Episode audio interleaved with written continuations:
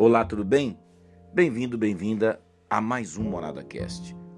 E hoje eu quero sustentar a seguinte ideia: amor não é retribuição indenizatória, amor é doação. Ora, se amor não é pagamento nenhuma retribuição indenizatória, porque, gente, se fosse para ser assim, deveríamos então esperar que Deus pedisse que, em troca do seu amor, nós apenas devolvêssemos o amor a Ele então o amor, com certeza, consistiria num pagamento ou numa retribuição indenizatória.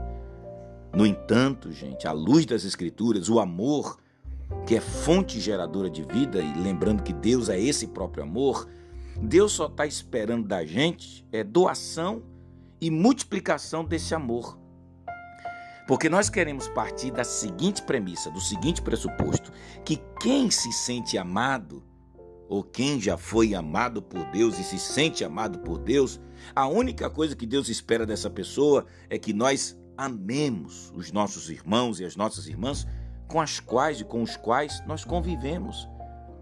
Porque nós somos filhos de Deus, gerados por Ele, logo, isto pressupõe que nós somos objetos do amor divino.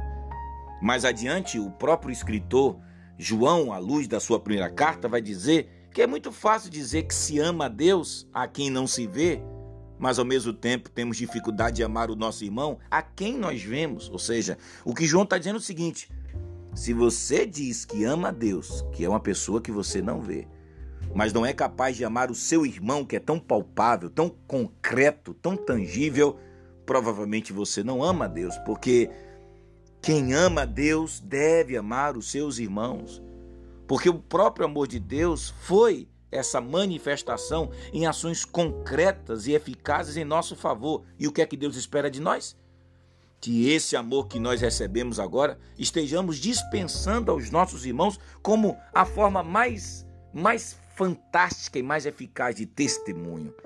Porque a melhor forma de você realmente provar cabalmente que você ama a Deus é quando esse amor que você recebeu de Deus agora você o deságua, você o desemboca nas suas relações humanas. Preste atenção. É preciso que nós entendamos uma coisa. Deus não está esperando da gente que nós o indenizemos pelo amor que recebemos, mas que nós estejamos cumprindo aquele mandamento que diz: Amai-vos uns aos outros, como eu vos amei.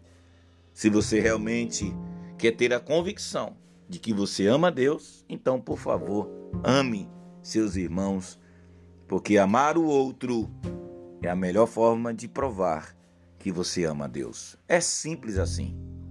Se você não é capaz de amar seu irmão, sua irmã e de perdoar aqueles que precisam ser perdoados, ou de se esforçar para que as pessoas que fazem parte das suas relações concretas sejam objeto do seu carinho, do seu amor e do seu afago, não venha me dizer que você ama a Deus, porque seu amor a Deus, se não alcança o outro, esse amor não tem sentido. Pensa sobre isso.